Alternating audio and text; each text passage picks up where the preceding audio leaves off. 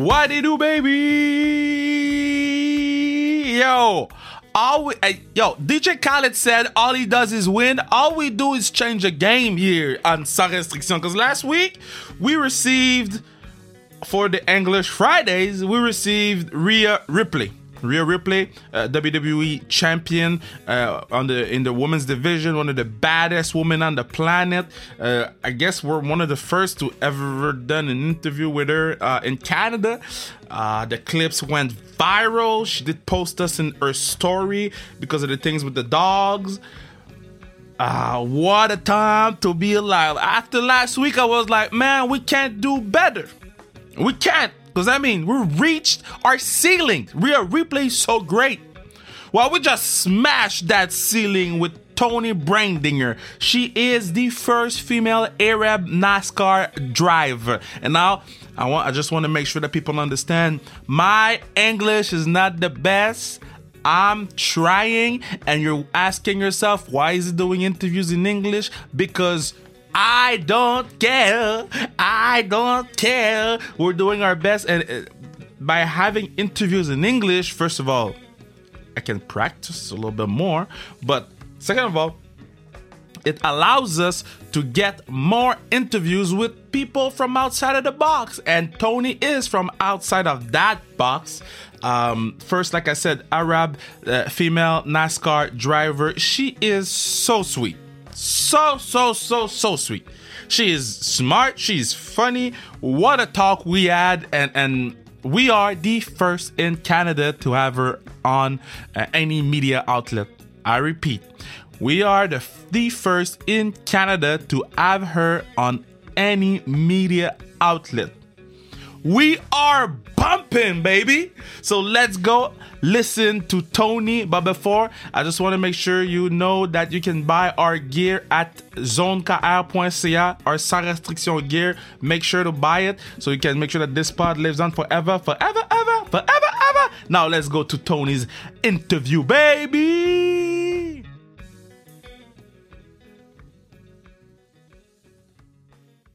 I'm so happy. I'm so happy because I have so many questions to ask this amazing trailblazer. Um, now I want to make sure I pronounce your name the right way because you know my name, Kevin Raphael, is mispronounced all the time from everybody. So I want to make sure I pronounce your name the right way. You tell me if I got it right.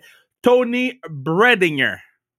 Yes. You yes. That was that was actually correct. That's so I was not expecting that. Most people say Bredinger. I'm like, no, it's Breidinger. But no, good job. Amazing. Thank you so much, man. How, how, how do you feel right now? Because you had a lot of uh, a lot of attention in the past few weeks. Yeah, no, everything's been moving really fast. I feel like I can't even believe it's April. I just like that's mind blowing. Um, but yeah, things are moving fast. We're busy. Um, it's good. I'm excited. Did did did you have time to realize everything, or? Um, honestly, for the most part, everything happened so fast. I don't really have time to think about things. Um, but I sat by the pool a couple days ago and just kind of took a moment to myself and relaxed. And I was like, you know what? Like, just trying to like take everything in, appreciate it all, because it is moving pretty quick. Because when I saw your post, your, your, your countdown to Talladega post, I'm like, man, this is crazy for this girl. How how did it came about? How did it happen? Yeah, so this has been like a 12 year journey for me. I started racing at a really young age and I just, I knew this is what I wanted to do. Um, so it's been a long journey, but now everything's just kind of coming together and I feel like it's kind of like my time right now. So it's really exciting to kind of see um, all like my year's work um, pay off. Okay, so me, I'm a, I'm a huge F1 fan. Okay. Okay. And when yeah yeah I'm I'm, I'm you know Lewis is good, but I like Yeah. Ricciardo and the. Do you watch F1? Are you a big F1 fan? I do like F1. Um, I don't always get to watch it just because some of like my races conflict with it. Yeah. Um, but I do watch, and I'm a Lewis Hamilton fan. He's my favorite. of course, of course. Okay, so big F1 fan, but last year, with everything happening with Bubba, I said, I gotta support the league. The league took a stand, so I gotta watch more races. And we had uh, Lajoie on the pod who, who- who- who's, who's doing the, the races. And now I have you on the pod, and I am learning about the sport, and I wanna get to know the sport more. To somebody who's new to this whole NASCAR thing because in the US it's pretty huge and in Canada we don't get to watch it that much. Why should they follow you? Um, I feel like, you know, I feel like NASCAR is kind of it's like it's a difficult sport to really get into unless you're rooting for a driver. Um, I feel like for me, I'm not like the stereotypical driver. I feel like with NASCAR, there's a pretty big stereotype of it being like a white male dominated sport. Yeah. Um, but there is more diversity coming in, and I feel like um, you know, I'm one of them, and it's just kind of nice to like it changes up the sport a little bit, adds um, a little bit something different, and gives somebody to like root for somebody different. It's not just kind of copy and paste in a way. Um, so yeah, I mean, I'm different in the sport, and I feel like it kind of, and I feel like the sport's becoming more progressive. So I feel like that gives people um, more of a reason to go ahead and start watching. I I run for you. You Thank you you. you my car. I'm gonna be watching your car and I'm gonna be rooting for you all the way from Montreal. Now, um, being the first it's not always always easy uh being the first comes with pressure and and, and you're the, the first uh, female arab uh, player um well driver let's call it driver we do we do much hockey here usually so All good. yeah so you're the first uh, uh, female arab driver uh how do you cope with that pressure because it's not easy Yeah, honestly, I didn't even know I was the first until pretty much Daytona, and somebody just kind of brought it up to me, and I was just really caught off guard by it, just because you know NASCAR has been around for a while, and I was like, it's cool to be the first, but I was a little bit disappointed that nobody came up before me. Um, so in a way, I was like excited but disappointed, um, but it definitely gives me motivation to kind of like pave the way for others. Um, so it does come with a little bit of pressure, but I've received so much amazing support, and it's kind of it inspires me more when I see like people are like watching. I don't feel like I'm pretty good with being under pressure.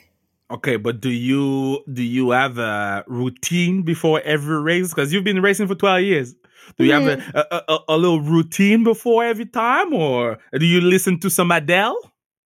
Um, you know, I don't like I don't really do a certain thing before every race just because every race day the schedule is a little bit different. You're at different tracks. So like the atmosphere is always a little bit different. For me when I'm like getting in the race car, I put on my belts the same way and like I kind of have a routine once I'm in the race car to like get all geared up and everything. Um, but leading up I just make sure to hydrate a bunch cuz those cars get so hot. Um, and just eat a little bit and just kind of like keep my nerves down for Daytona. I was so nervous just because that was the biggest race that I've Yeah, yeah. ever done.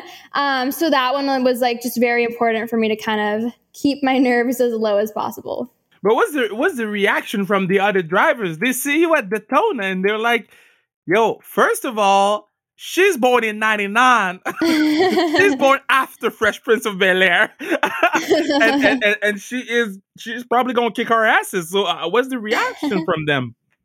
Um, honestly, like, you know, I have a couple um friends that are drivers, but I don't really like when I'm at the racetrack, I just kind of stick with my own team.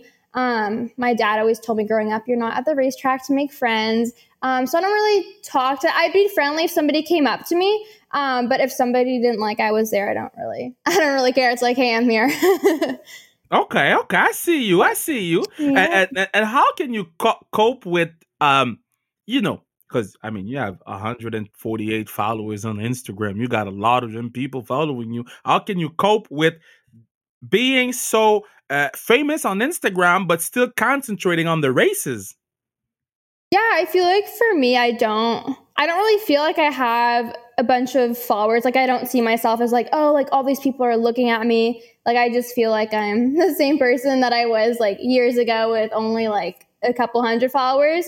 Um, so I don't really perceive myself any differently, but I do feel like I have um, responsibility to kind of bring awareness a little bit. And um, I kind of just use it to post more about racing and kind of just show what I'm doing and let people kind of look into my life so they can kind of see besides my stuff on the racetrack. But you you look um uh like simple? Not not stupid but uh, simple. You're not complex like uh okay so in french when we say simple is somebody who doesn't take like they're the shit. You're just a normal pe- person. So i don't want to say you're stupid. I just want to say so now i'm digging Yeah. my hole right now eh? I'm some, i'm digging a hell of a hole right now. Uh, what i want to say is you're attainable we can be friends okay? That's what i want to say.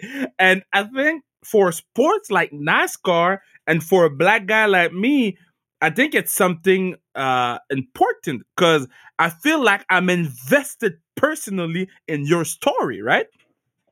Thank you. Yeah, no, I appreciate that. Um, yeah, I, I feel like there just needs to be more diversity in the sport. And I feel like it's coming. And I feel like the more you bring awareness to the diverse people and the minorities in the sport, the more it's going to encourage um, other people to come up through the sport and encourage other people to watch. Um, so, yeah, I appreciate you supporting and kind of following along my journey. Okay, but now we, we want to know who you are as a person. Like, what are you watching on Netflix? What do you like? Um, what have I been watching? So I haven't watched Netflix recently. Um, but before everything kind of got before my race season started, I watched Euphoria, which I was super late to. But I loved that. Um, the Formula One documentary on there is Oh really God. good. I need to catch up on it. It's I love that one. Where you at? Um, Did, did, did you um, watch the Pierre Gasly incident yet or not? No, I didn't watch. I saw. I remember watching it, but um, yeah. No, Like, I haven't seen too much of it. When need you to catch up. When you see crashes like that, the, the, you're not scared? Like, I would be, I would be like, nah, man, I, I ain't coming back. I, look, that brother was in a fire. He came out. I would stay there because I'm lazy. So when, when some shit like that happens, are you uh scared or shocked or or rethinking about your job? Um, I mean, when you watch other people crash, yes, I'm like concerned for them. I'm like, oh, like I bet that doesn't feel fun right now. Um, so I could kind of like relate in a way, like, okay, that really sucks. I'm not the type of person to watch a wreck and be like, oh yeah, they're wrecking. That's amazing. Cause like I know how that feels. It's not fun to wreck and um to be in for that little ride that you go on. Um, but it doesn't really scare me. Like for me, when I'm in the race car, I don't get scared for myself. Um, but like for my sister who used to race, when I watched her, I would get so nervous. I'd be scared for her, even though it's like the same type of car that I'm racing. I'd be scared for her, but as soon as I'm in it, I'm like, nah, I'm good. I'm not scared. oh yeah, and it's okay. So so I have this question because I was driving my car, and I'm not. It's not like I'm driving a a, a NASCAR, but it's a car that goes kind of fast. nice. I'm not. Dri- I'm not driving fast, but I mean, I'm respecting the rules because I'm a children of God, you know.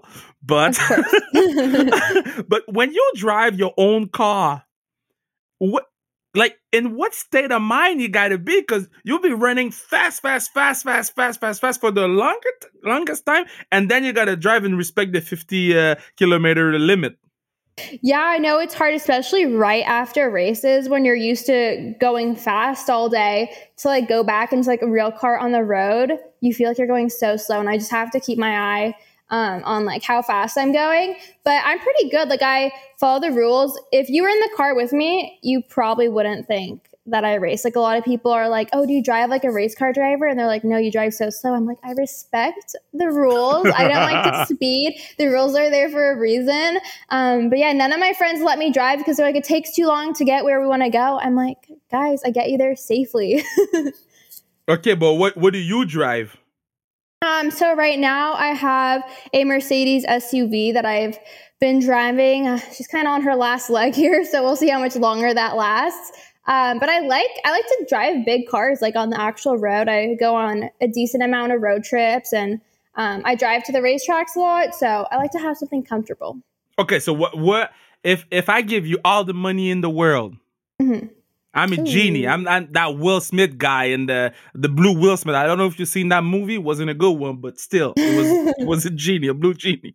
If I I give you all the money in the world and you can drive this car one day and then you die, what would be Hmm. the car? Ooh, okay. I'm gonna have to go with a cool car for that. Either like One day and then you die. You gotta live. It's got to be an experience. Ooh, No, no. um, probably like a McLaren. One of the McLaren would be cool. I'd have to like that's. I feel like you never see them. They're pretty rare. Um, they're expensive. Yeah. If I had to like choose one car, I have to be. And and and you're driving to what city? Like from where you where you are actually right now? Um, I'm in Charlotte, North Carolina. Okay, so oh, uh, uh Michael Jordan. So yes, yes. so okay, so you can drive uh the the McLaren from Charlotte, and where you going? Well, I would want to make it a long drive, you know. If this is my last drive, um, I'm gonna go as far as I can go. Well, you can drive in the city. You can drive in circles in the city. true, true. I don't know. I might just like, ooh, maybe like drive down to Florida. I think that. Wow. It's not T- that far of a drive, and then it's just nice when you get there. wow. T- tell me, tell me, tell me Miami. Don't tell me Florida. Okay, sorry, Miami. Yeah. I actually went there for my first time recently. So you went oh and yeah. and and wait wait wait to 99 so you're 21 we good so yes. you went there for your first time because yes. here here in Canada it's 18 so we've been good for, for a long time uh, oh wow! Yeah, so about that. Yeah, us we good. We they they treat us the right way here. But okay, so you in Miami? You in Miami for your first time? One of the greatest CD in the world. well, what can you tell me that you did and enjoyed the most? The most? Oh my gosh. So I was literally there for a day and it was no work. Yeah. And it was work related. So I didn't really get the experience, but I laid out at the pool and that was good enough for me. And I was like, I like it here. I need to come back and get the full experience because I was just there for a day. so you didn't go to no club? You didn't go to the live? You didn't go nowhere? No, no. I know. I know. Okay, so it's okay. It's okay. I, I, I'll let you know my spots because I have, I, have, I, was to the Super Bowl last year with my, my buddy Andy Maypressoir was working with me, and uh, we, we we I mean we did some research on the Miami area. yes, no, I need to make it back down there and get some recommendations. I need to get the full experience in. so so um usually okay so so I it's not like I disrespect the NASCAR. It's just I compare to what I know, and what I know the most is F1. So I, mm. I just try to make links, and then you you you you're here to not only make us fall in love with who you are, and uh, not only make us realize the amazing uh, achievement that you're doing right now, but also we're learning about your sport by by you talking to me. So one day in the car, it's going fast, and then y'all be talking to the technicians like nothing is happening. How in the hell can you talk and drive that fast? Honestly, it took me like the first time I had to do it, it it's hard because you have to be like so focused on what you're doing, but then also think about talking to somebody. And you're not just like having like, you know, small talk. It's like a full on conversation, and you have to think about what the car is doing, what you want from the car. They're telling you things. Um, so you have so much going on inside the race car. Um, so it did take me a little bit, but you know, on these bigger tracks like Daytona, Talladega, it's easy to talk because you're going straight for a little bit. Yeah. When you get on the smaller tracks, that's when it's really hard. If it's a bumpy and smaller track, because you're like moving your hands to like hit the little button to talk, and it's you don't have much time before you have to turn again. So, like these bigger tracks, it's so much easier to talk on the radio. Okay, I'm learning. I'm learning. So here in Canada, our sport is hockey. Have you watched yes. hockey?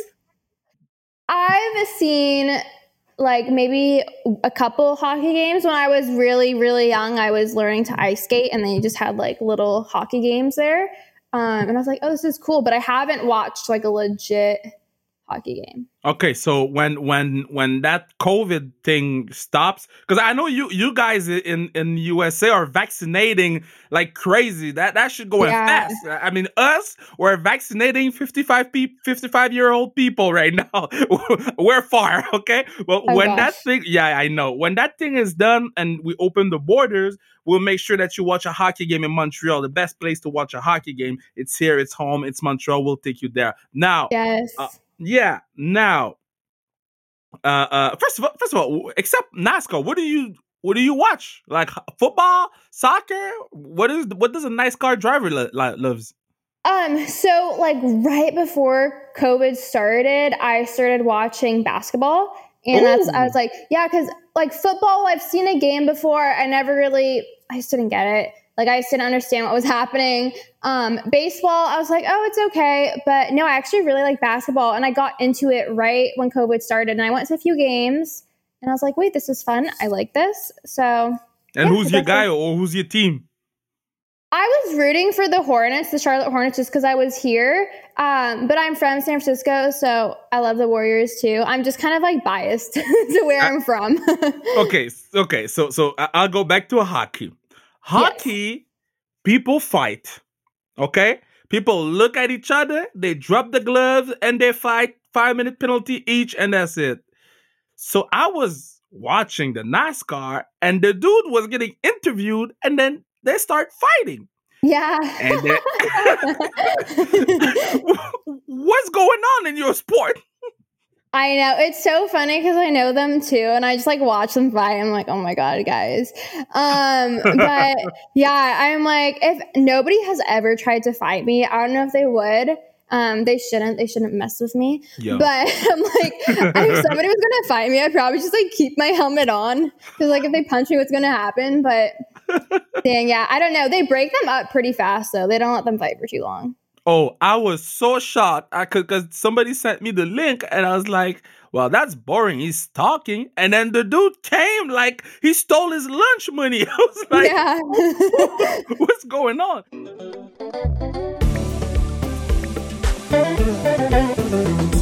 Yeah, you know what time it is. You can make sure that this pod lives on forever, forever, forever, But damn, my voice cracked. Let me do it again. You can make sure that this pod lives on forever, forever, ever, forever, ever. Yeah, that was not better. Ah, yeah. We can make sure that the pod lives on forever, forever, ever, forever, ever by buying your gear sans restriction on the zonekr.ca, sans restriction on the zonekr.ca. Let's go back to our talk with Toni. Okay. Uh, um. So with everything uh, happening, uh, okay. So with the announcement and everything, and people knowing that you're the first uh, female Arab driver of all time, uh, did you receive DMs that you're like, "Yo, that person just wrote to me. That person knows who I am. That's crazy." Um, you mean like famous people? Yeah. Not Um, me. Let me see who reached out to me. Um, oh, um, Bebe Rexha reached out to me, and I was like, "Girl, I literally love you." I don't know if you know who that is, but she's Who? BB that- what? Bebe Rexha. Okay. She's a singer. She's so good. Um, but I sent her some merch, and I was just like, "Okay, I'm, I literally love you." Um, but yeah, we've gotten. I know like some other people have reached out. I'm like, I'm the type of person that just sees everybody as kind of like an equal. I don't typically fangirl Yeah. over people. I know Um, her. But yeah like so many so many amazing people have reached out and i really i appreciate it. like i wasn't expecting any of this. I thought nobody was going to care that i was like doing this. Um so the response that we've gotten has been really really amazing. So, do you feel that there is uh, a Toni before and a new Toni? Do you feel like it, it- it's it's a second leg, a new version of yourself right now, with all the attention, all the eyes? Because I mean, people listening to this right now, most of them they don't watch NASCAR, but if they get to see NASCAR on TV, they're gonna look for you. yeah um i feel like i'm a different person to who i was last year like i'm like toni last year i don't know her but that was before like daytona really happened i feel like i just I adapted such more of a positive mindset this year, and I've been um, just really focusing on myself and being confident and happy with myself. I write in my journal every morning and all this stuff, and I kind of feel like that's why like all of like this good stuff is happening now. You just have to remove like any toxic people from your life, any bad vibes, like good vibes only. And I feel like everything just kind of came together. So yes, I feel like I'm different, but not because of everything that's going on. Just kind of everything's going on because I'm different and I'm being more positive. And and and, and okay, so you're doing a race, Yes. and you're not 1st Mhm. and I know you're trying to get first. yes. but you're you're far from 1st Mhm. Mentally, how can you deal with that? Because your goal is to be first, or you tell me my goal is to finish the race. Mhm.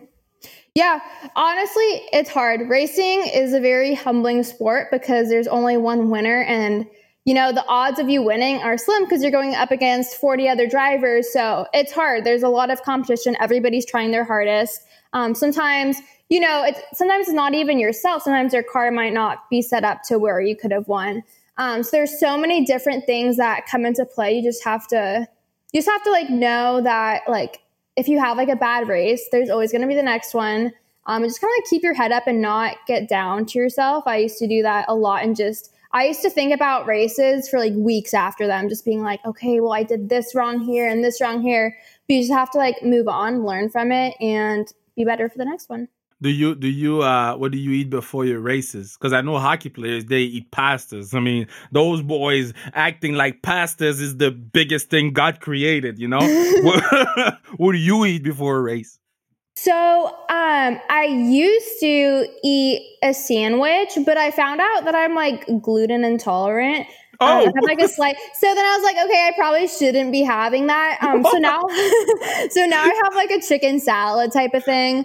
Um, make sure I get some protein, no gluten. Um, what, what, you, what happened? You didn't know, and then no, I literally like just didn't like. I used to eat bread, so much bread every day, and like my stomach would hurt, and I just like assumed that was just like how my life is gonna be. Like my stomach just hurts after I eat. they're like, no, you just like can't have gluten. And I was like, Oh, makes oh sense. God, that's so funny. Can you yeah. imagine your so all the races? Can you imagine all the races that you you, you drove and your your tummy hurt bad? You could avoid that. Right? I literally that was like religiously I would get like Subway, like a foot long Subway and eat it before like that's the worst thing I could have. oh my god, this is so great. Okay, so you're getting that chicken salad thing, and and and yep. going back to the music, because for me, when I drive, I'm listening to podcasts like this one, but but I'm also listening to music. Uh, what uh, what, what do you have running in your iPod or in your head while you're driving? Um, driving, I would say um, you, I'm kind of basic with music. Honestly, I'll listen to like the top hits type of thing. Um, if I'm on a road trip, I'll go through every single genre though. Like I, I'm good with anything, but like my go-to is just kind of like the pop for the most part. Um, but if I'm on a road trip, I'll go through every type of genre. okay, but what, what, what's your karaoke song? You know that one song that when it comes up, you gotta sing it like there's no tomorrow. Ooh, definitely like early 2000 songs. There's so many good ones. Um Good question. Yeah, definitely like an earlier song that I like. I love like all the songs that were like popping when I was in middle school. Those are like all my favorite. Um I mean, you said middle school in 2000. I'm old. Well, well, when was I in middle school? 2000, yeah, like 2009, 2008, kind of like Jesus. early 2000s. Yeah. and and how, how was it to be on Ellen? Oh, that was so crazy. I still feel like that didn't happen. Like it just, it happened so fast. And um, her team reached out to us and I thought it was like a joke. I was like, wait, really? Um, and then they interviewed me and I thought they were just like going to be like, okay, cool talking to you. You didn't get it. But they called us like super short after the interview, they're like, You got it. And I was like, Okay, cool. And I was supposed to fly back out to North Carolina the day after I was in LA. And they're like, Oh, she wants you tomorrow. And I was like, oh, wow. Oh, Ellen wants me. Let me change my flight. Um, it was just so crazy. It was, it's so surreal. I, I never watched it. I was, that was like my first time, like really like on no TV way. doing that type of thing. Yeah, I didn't watch it. I was like, I was there. I know what I said, and um, I would have had people say oh, things. You watch it, though. But I, I know, I know. I probably will one day. I'll watch it one day but um so amazing. That I, I, still can't believe i was on it. I'm like wait was i? So crazy. That's crazy that you i mean i don't know. You do you but um, when i first started on tv i i was so scared of watching myself back but at the same time i, I my only way to pick up things and to change and to evolve and to be better at it was to watch and cringe at every word that I was yeah. saying, you know? So yeah so yeah, you should watch yourself. True, true. I'll watch like the smaller stuff, like when I do smaller interviews, I'll watch them. But I just okay. knew like a lot of people are watching that one. Same with the Today Show. I was on it um last week. Yeah. was it this week? I don't even know when that was. Everything I'm confused by the days. Um, but I watched like a little bit, but then like I just watched it on YouTube because just seeing it on the TV itself is just like it's a different vibe, and it's Yeah. like ah. is it is it is it scary to go there, or do you feel like um uh in in French it's an an impost impostor imposter? I don't know. you said it in English. Uh, like you feel like you don't belong there because you know you see people. You're like, man, I don't I, I don't rock with you. Um, like when I'm actually getting interviewed and stuff, I don't. I feel like if so many like great people have interviewed me, like you know, Ellen's like amazing. Like they're all just so easy to talk to. They're so professional. Um, so I haven't felt like out of place. Everybody's been so amazing and super welcoming. But when I hear like other people talking about me, like hyping me up and stuff, I'm like, you don't have to hype me up that much. Like I feel kind of like, but I, appreciate it. But it's just like a little like ah.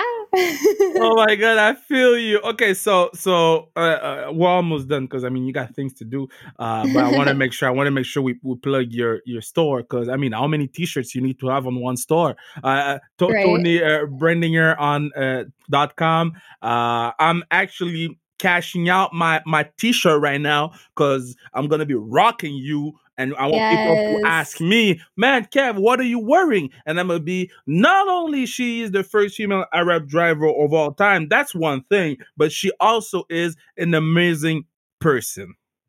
Thank you. I appreciate that. And when she went to Miami, she didn't go to the club. So I mean, Yeah, right. They're gonna be like, "Ah, I don't know about her. uh, uh, la- la- last question, last question before I let you go. So you're at, we're having a race, okay? We're having a, a go kart race, Mhm. okay? And you can choose three other drivers.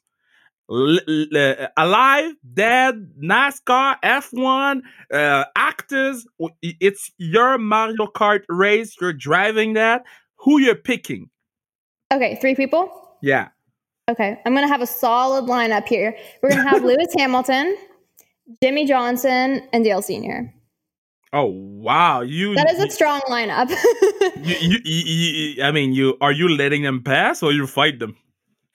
oh, I mean, I'm gonna win. They can battle it out behind me. I'm kidding. I don't want people to get mad at me for that. Oh, of course we would not. all we would all race. Hey, we finished the checkered four wide. There we go. That's great. But um, uh, uh, uh, you said you said Lewis because I was talking to somebody else uh, about the doc, uh, the season three of the F1 doc, and they'd be like, "Yeah, man, I don't like, I don't like uh, um, uh, Lewis's attitude, you know."